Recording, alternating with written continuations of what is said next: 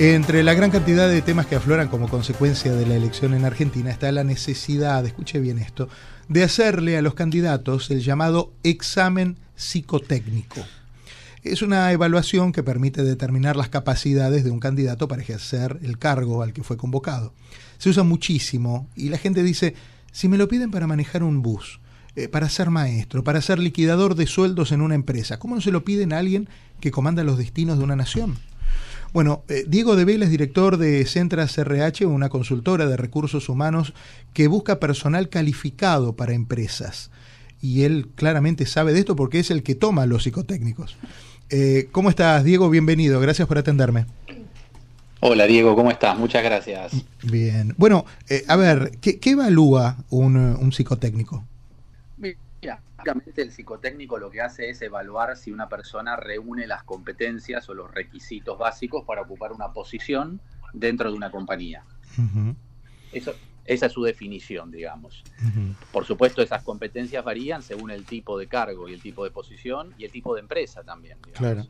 Eh, como bien decías antes, ¿no? Para diferentes tipos de posiciones se evalúan diferentes y bueno, hace una semana surgió acá en Argentina este, este debate interesante sobre si un presidente tendría que atravesar esta instancia evaluatoria. Claro, yo hago propia también esa pregunta y la llevo a, la traigo aquí a Estados Unidos. O sea, me parece que un presidente, una persona que va a, ocupar un cargo de, de tanta importancia, donde decide por los destinos de muchísima gente, lo menos que puede tener aparte de, una preparación profesional en, en, algún área, hay algunos que son médicos, otros que son contadores, otros que son abogados, también saber cómo está del pelo para adentro, ¿verdad?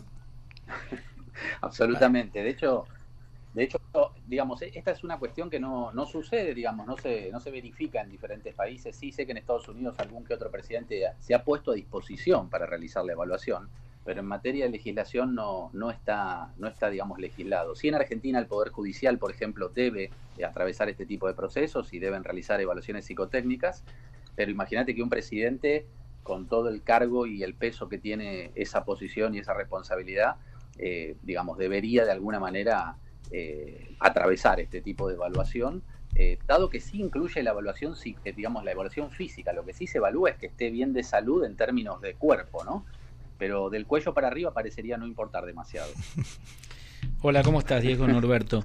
Yo tengo entendido que en, Estados Unidos hay algunas restricciones legales para, para hacer esos testeos, ¿no? O sea, tiene que ser, como, como decía vos, tiene que ser algo muy técnico, pero no podés evaluar a la persona, eh, no sé, no sé, por su capacidad, inteligencia o cosas por el estilo. Hay que tener, o sea, hay, acá lo están tratando de, bueno, vos viste que acá no se pueden hacer miles de preguntas, ¿no?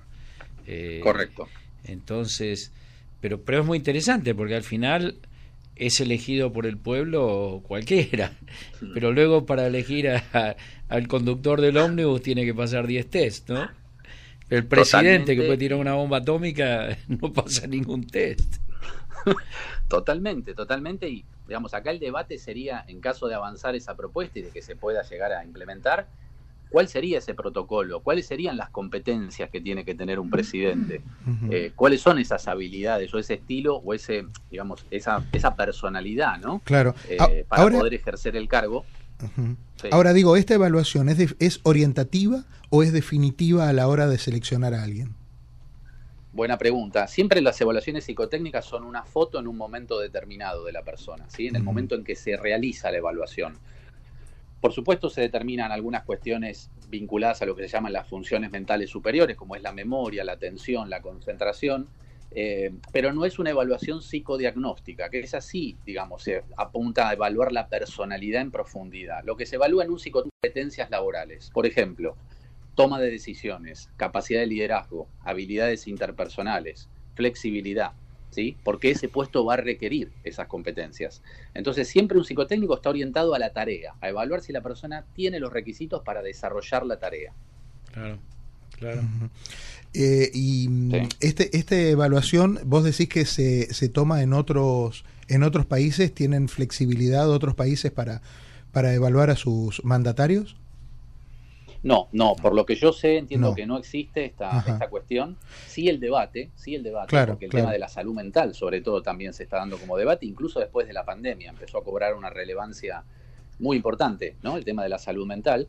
Eh, y, digamos, pensando en un presidente, eh, ¿qué más que, que por lo menos asegurar que esa persona digamos, reúne los requisitos de cierta salud mental y hmm. de ciertas competencias, como vuelvo a decir, respecto de esta cuestión. lo que es importante es también determinar en qué momento se hace el estudio, si es antes de la elección, sin duda. porque después de la elección, una vez que el tipo ya ganó, ¿cómo haces para bajarlo de, del sillón?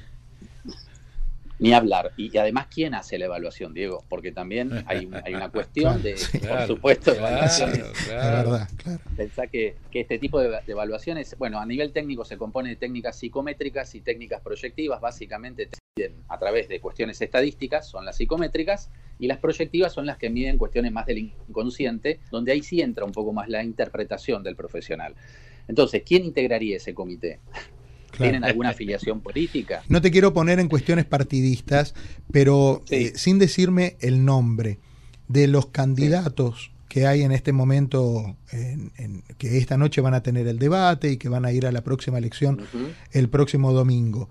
Eh, de acuerdo a tu experiencia, si tuvieras que, por, por lo que ves de ellos simplemente, eh, alguno de los dos o los dos aplicarían para poder llegar al sillón de Rivadavia o ninguno de los dos?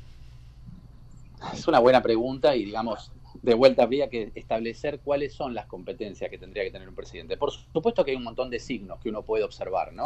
Y sin ser psicólogo, sin ser un profesional del área, uno puede darse cuenta que hay personas que tienden a tener menor regulación emocional, eh, una tendencia quizás a posiciones absolutas, rígidas, pero también psicopáticas, ocultadoras, o sea, cuidado porque los rasgos que a veces se manifiestan más no significan simplemente que esa persona es la desequilibrada. A veces para llegar al poder, y como todos sabemos, hay que tener una personalidad psicopática funcional, ¿no? Funcional, pero psicopática en términos de saber manejar el poder. Eso implica unas habilidades especiales, no cualquier persona puede llegar a esos cargos.